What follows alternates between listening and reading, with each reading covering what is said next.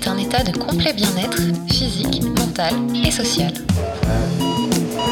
Demain, demain, la santé.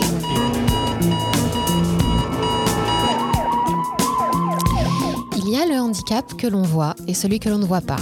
Celui avec lequel on est, celui qui nous tombe dessus, rapidement ou non. Il y a le handicap unique ou ceux qui se cumulent, le sien et celui des autres, semblables ou différents. Celui que l'on porte et celui que l'on accompagne. Derrière le handicap, il y a une infinité de situations, d'expériences, de vécus. Bonjour et bienvenue dans Demain la santé. Aujourd'hui, nous parlons donc de handicap et plus spécifiquement de comment est-ce que l'on parle du handicap. Et pour cela, je suis accompagnée par Léa Hirschfeld. Léa Hirschfeld, bonjour. Bonjour, merci pour votre invitation. Bah, merci d'y avoir répondu. Vous êtes entre autres la créatrice du podcast Décalé, qui porte donc sur le handicap au travers de récits de vie de personnes handicapées, mais également de leur entourage. Et pour commencer, est-ce que vous pouvez nous parler un peu de votre démarche et de son origine? Oui, bien sûr. Alors euh, moi j'ai créé ce podcast en mai 2021. Il est sorti en mai 2021, mais c'est le fruit quand même d'une année euh, à discuter avec euh, avec des personnes concernées par les handicaps directement et indirectement, donc euh, personnes concernées et leurs proches. Euh, je me suis intéressée à ce sujet moi d'abord parce que mon grand frère a un trouble neurologique, donc j'ai grandi mhm. avec ça à la maison. Ça prend pas mal de place, mais on en parle très peu à l'extérieur. Donc c'est vraiment à partir de ce constat qu'il y avait quand même une, beaucoup de préoccupations et une, grande solitude finalement dans, dans, la manière de le vivre en société que je me suis dit qu'il fallait euh, essayer de faire du lien un petit peu entre toutes les personnes qui, vivaient ces expériences. Euh, parce que euh, on peut s'inspirer les uns les autres clairement il y a plein de solutions euh, il y a plein de, choses à apprendre dans, les vécus euh, et voilà c'est un petit peu vécu et constat qui m'ont amené à créer ce podcast. Et du coup pourquoi le, le format audio? Parce que j'aime l'intimité de l'audio. Euh, je voulais que des gens puissent écouter euh, des, des, récits de vie euh, en, en, ayant, en laissant une place à l'imaginaire en fait, parce que on, on plaque souvent euh, un, un, visuel entre guillemets sur une personne handicapée. Alors ça va soit être en fauteuil très souvent, ou alors un visage d'une personne trisomique, ou alors des choses comme ça un petit peu stéréotypées. Et je voulais que là, au contraire, en fait, on puisse vraiment entendre une vie et pas du tout se calquer sur euh, sur euh, sur une apparence. Et euh, je voulais que ce soit quelque chose que les gens puissent emmener partout, parce que clairement le podcast, les gens l'écoutent aussi bien en voiture que dans la douche, que euh, au lit, lové dans un canapé. Donc, euh, donc j'aimais bien que ce soit quelque chose qui puisse accompagner les gens dans leur quotidien. c'est un temps long qui est permis aussi avec le podcast. J'avoue. Ah, une perte de... Donc c'était des portraits. Oui, je pense ah. qu'on a eu un, une petite coupure, si vous pouvez revenir un peu sur le début de votre phrase. Ah, pardon. Alors, je disais que, que j'aimais le, le, format audio parce que c'est un format qui peut être long aussi et qui peut accompagner euh, euh des auditeurs dans un peu n'importe quelle euh, situation, quoi. Mm -mm. Et, euh, et, voilà, mais en fait, c'était un projet d'écriture d'abord ce podcast. C'était euh, c'était des discussions que j'avais avec des gens, je les enregistrais et puis j'écrivais leurs portraits. Et je me suis dit que je voulais quand même que ce soit euh, des, histoires qui, puissent être entendues, parce que j'ai vu tout, toute la richesse des échanges.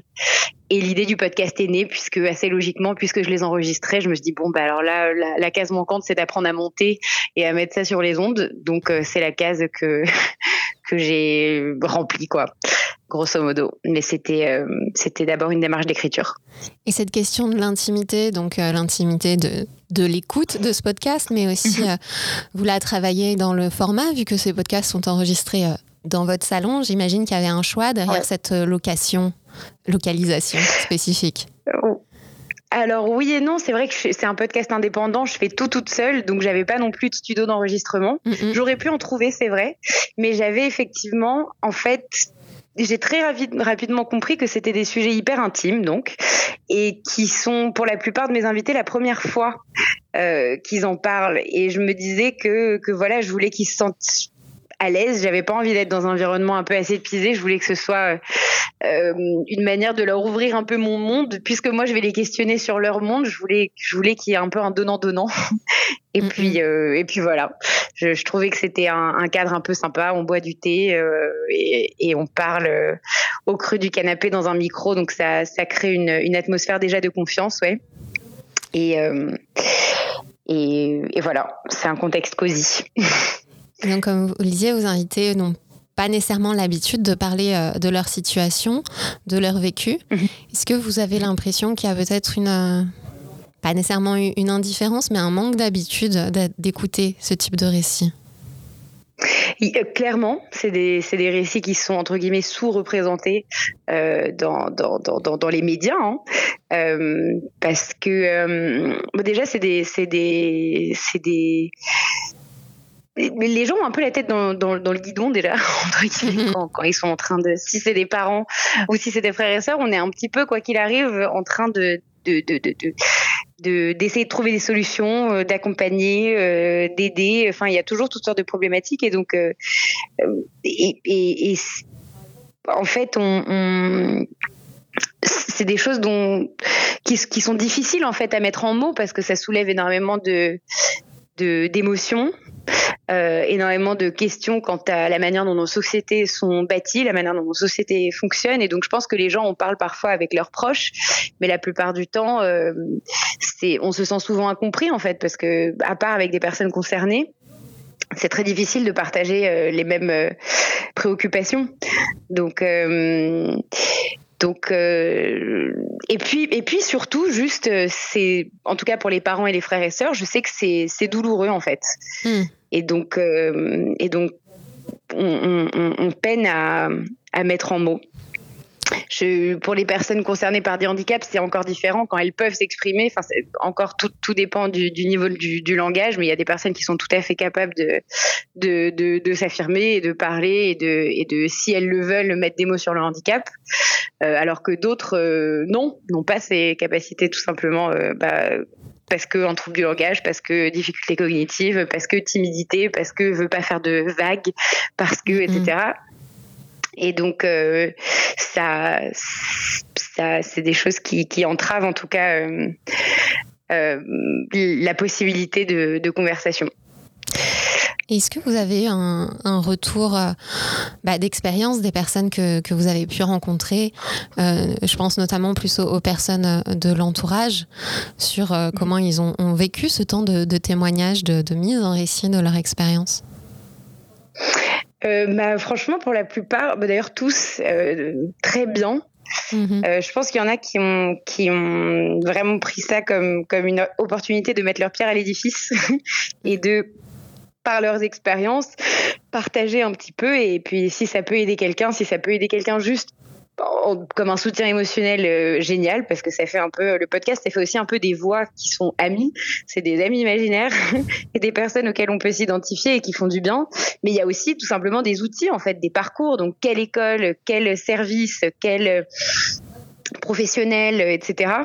Euh, que, que, ou alors comment comment gérer une situation euh, dans la rue, par exemple, quand il y a un regard trop pesant et qu'on ne sait pas trop comment se dépêtrer ça, mais on, a envie de dire quelque chose. Enfin, il y a toutes sortes de, de, cas de figure comme ça, de, de, de, moments de vie dont on parle et puis on s'inspire un peu les uns les autres et on et on voit que certains ont bien réagi, d'autres ont mal réagi. Nous, on, se dit bon, bah, moi au milieu de tout ça, qu'est-ce que je suis? Et donc ça, voilà. Mais je pense qu'il y en a pas mal donc qui ont qui ont vu ça comme une opportunité de mettre leur pierre à l'édifice, d'autres pour qui ça a été juste un soulagement, genre de se confier en fait, et que ce soit pas chez le psy, mm-hmm. mais de raconter l'histoire en entier en fait, parce que je pose des questions vraiment sur euh, déjà d'où vient euh, la personne que je suis en train d'interroger, donc un peu le contexte social, euh, culturel, économique, histoire de comprendre un petit peu bah, à qui on parle. Et, euh, et puis ensuite, on parle vraiment du, du comment on navigue entre guillemets euh, la vie avec euh, par le prisme du handicap. Mais mais ouais, je, je, je pense qu'il y a parfois ça fait juste du bien de parler en fait. Oui. Donc vous avez mentionné cette idée de mettre une pierre à, à l'édifice. Il y a presque une, une volonté de rendre lisible, visible ces parcours, ces différents handicaps. Ouais, ouais. Mais parce que avec la représentation, en fait, si on en entend, si on en entend plus parler, euh, bah dans les médias notamment, euh, à, dans des livres, dans des films, etc., ça permet aussi d'avoir une conscience collective qui s'éclaire parce que mhm. les personnes en situation de handicap sont très souvent isolées, euh, marginalisées. Les lieux de, les ESAT par exemple, ou les écoles, etc., sont la plupart du temps en périphérie des villes. Euh, si les personnes sont pas autonomes, elles font des déplacements bah, en voiture, donc soit avec leurs parents, soit avec des services. Euh, euh, à Paris, par exemple, c'est la PAM. donc il y a très peu d'endroits où on se croise en fait. Il y a très peu d'endroits où on sociabilise. Et, ça fait que les gens n'ont pas du tout conscience même de l'existence de, de, certaines personnes qui sont juste leurs voisins en fait et qui sont dans leur quartier. Et il y, a un besoin de, vivre ensemble en fait. On apprend tous par mimétisme. On apprend en étant les uns avec les autres. Et il n'y a pas de raison que des personnes handicapées, parce qu'elles ont un handicap, euh, qu'il soit physique euh, ou euh, mental, n'aient pas accès au même lieu que, que, que, tout le monde. Il y a plein de gens qui, bah, notamment à mobilité réduite, ou aller au cinéma, même dans une ville comme Paris, bah, bonsoir. Euh, se balader dans la ville, il y a plein d'obstacles, même des mini-trottoirs.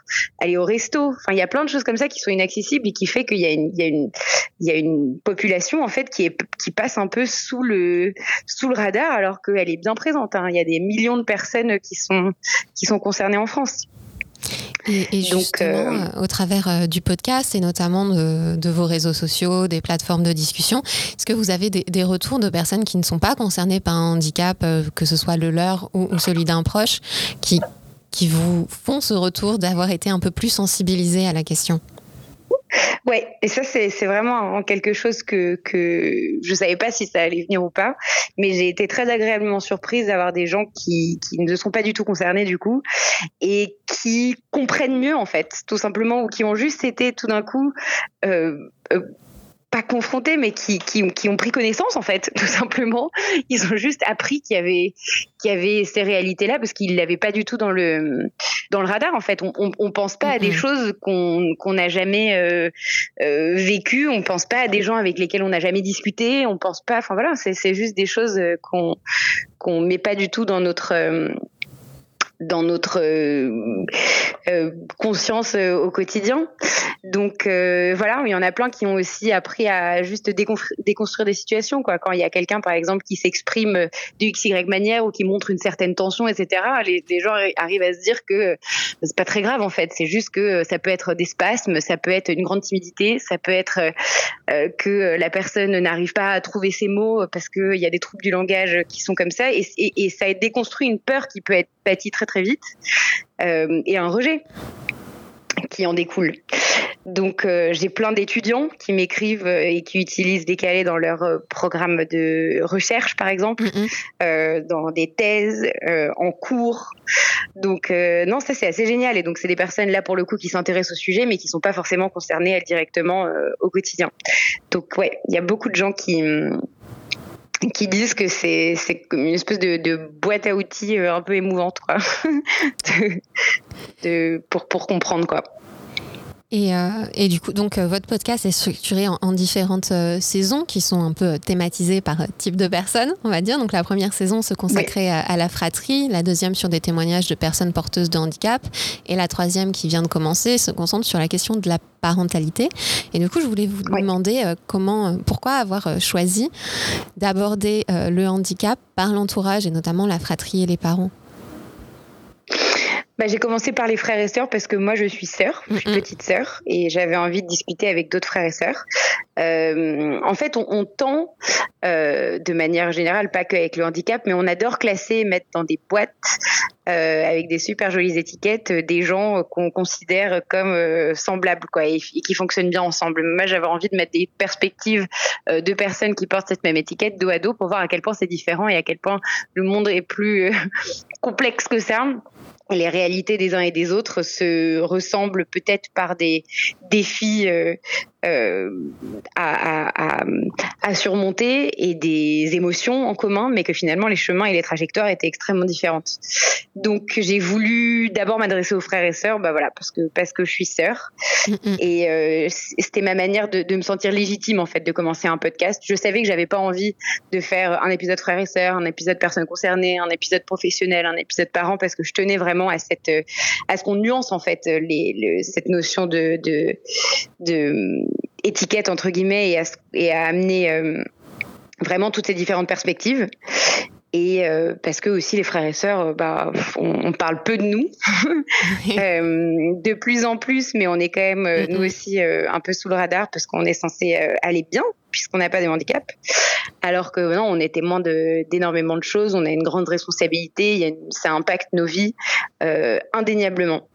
Et donc voilà, c'était un peu pour pour pour ça. Et puis ensuite, j'ai voulu que des personnes en situation de handicap prennent le micro, pareil, bah, parce que on, donne souvent la parole aux parents et aux professionnels, mais très rarement aux personnes concernées. Donc je me suis dit, bah voilà. Donc il y a un jeune homme trisomique, un jeune homme autiste, il y a une, femme qui a une sclérose en plaques. Donc c'est vraiment des handicaps mentaux, physiques et psychiques. J'ai pas non plus fait de distinction. Euh, euh, voilà, c'est pas, c'est tout type de handicap, visible, invisible, mental, physique, psychique, parce que je voulais explorer la notion de décalage en fait. Les frères et sœurs sont décalés d'une certaine manière parce qu'ils ont une réalité à la maison qui est ce qu'elle est.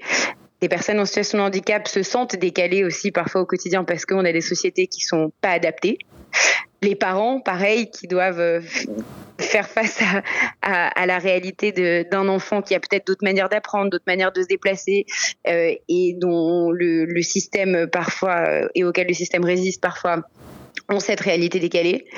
Et donc, je voulais vraiment explorer, explorer cette notion, en fait, qui est par ailleurs ce qui nous lie tous qu'on ait un handicap ou pas, on se, sent tous décalés, on s'est tous déjà senti un peu à côté euh, mm-hmm. dans, une situation.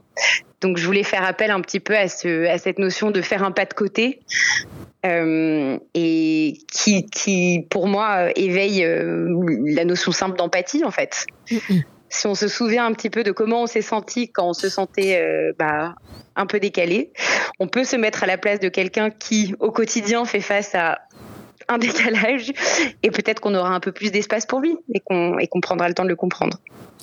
Vos entretiens et les témoignages que, vous récoltez sont souvent euh, très émouvants, très chargés en émotions, positives ou négatives.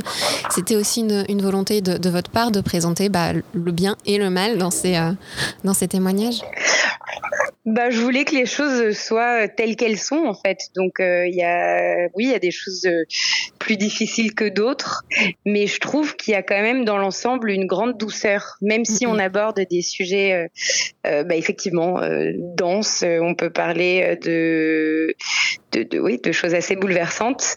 ça fait partie de la vie en fait. Et il faut pouvoir en parler, il faut pouvoir les vivre mieux. Euh, il faut pouvoir trouver euh, les, les accompagnements dont on a besoin. Il faut pouvoir trouver une épaule si on en a besoin. Il faut pouvoir trouver un psy si on en a besoin. Il faut, donc, donc je voulais, euh, je voulais vraiment que les choses soient exposées telles qu'elles sont. Et j'avais pas envie d'un podcast militant. Euh, j'avais pas envie, mais il l'est un peu par nature parce que parce que voilà. Mais je, je voulais pas quelque chose de de, de violent. Je voulais quelque chose de pur. Et donc ça, ça vient avec avec ses joies et ses peines.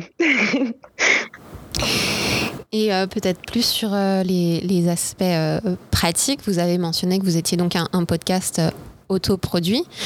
Quels sont les, défis de la production, bah, justement, de, rendre visibles ces récits de vie, parfois un peu, un peu denses, un peu, qui peuvent aussi être très touchants, mais un peu bouleversants Moi, c'est vrai que je, me rends, on, me dit ça parfois que on me dit ah Léa, ton podcast il est hardcore et moi je dis ah bon? Parce que je, parce que moi ça me passionne en fait. Mais euh, évidemment, je comprends que c'est des c'est des histoires bouleversantes et j'en suis moi-même bouleversée.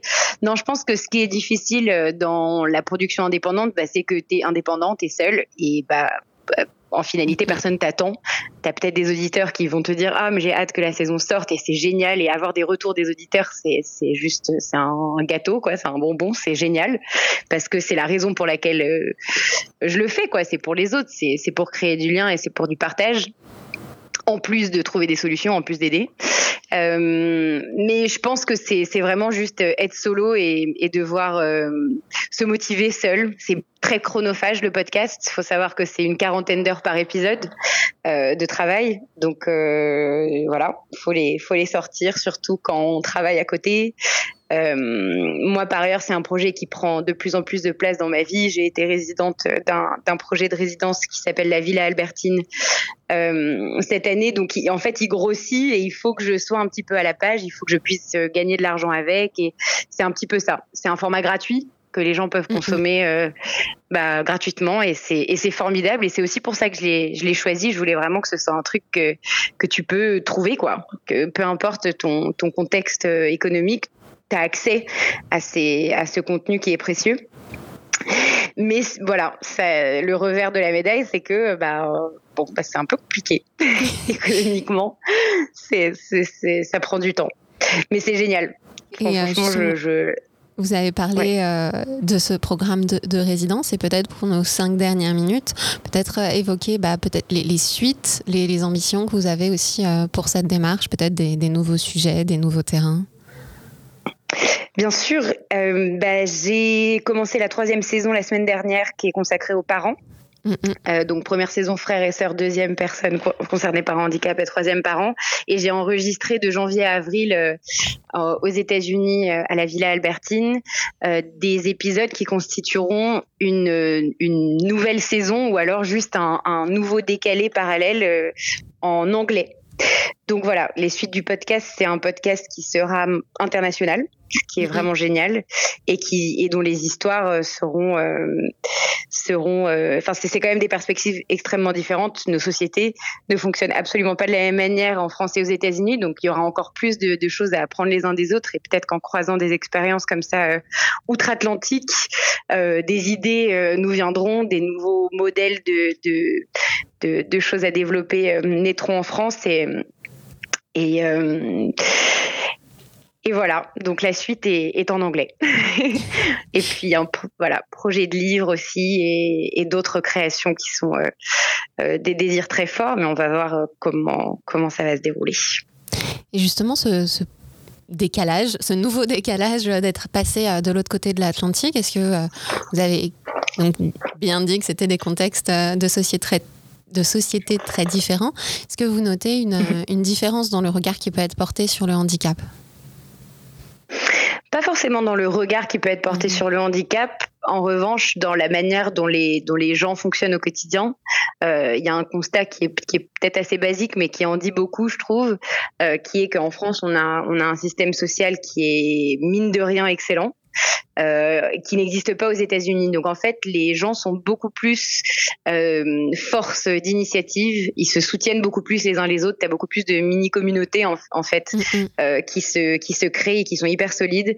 Euh, les gens, il y a beaucoup de mécénat privé, il y a beaucoup de philanthropie, chose qui existe très peu en France. On attend beaucoup de l'État, je trouve, en France, et je trouve et je pense que on, a à apprendre euh, les uns des autres euh, en ce sens parce que les États-Unis c'est un peu marche ou crève. Désolée pour l'expression, mais voilà, si si t'as pas euh, des ressources financières conséquentes ou une éducation à la hauteur, ça peut être très très très difficile. alors qu'en France, voilà, quoi qu'il arrive, tu, tu auras toujours quelque chose, tu auras toujours une aide, euh, même si c'est pas suffisant, qu'on se le dise. en revanche, euh, voilà, là-bas, il y a, y, a, y a, des assos euh, et des organisations et des, et des, programmes de beaucoup plus grande envergure, qui, mais qui coûtent hyper cher, mais qui existent. Donc, donc voilà, mais les problématiques sont les mêmes. Trouver un, un bon, une bonne école, trouver un lieu où où l'enfant, euh, l'ado euh, s'épanouit, euh, penser à, une vie possible, à un chemin possible, à un métier possible, et avoir un regard qui pose plutôt l'emphase, qui met plutôt l'emphase sur les potentiels et sur les possibles, plus que sur ce que la personne n'arrive pas à faire. ça, je pense que c'est international. ce problème-là, il faut réussir vraiment à,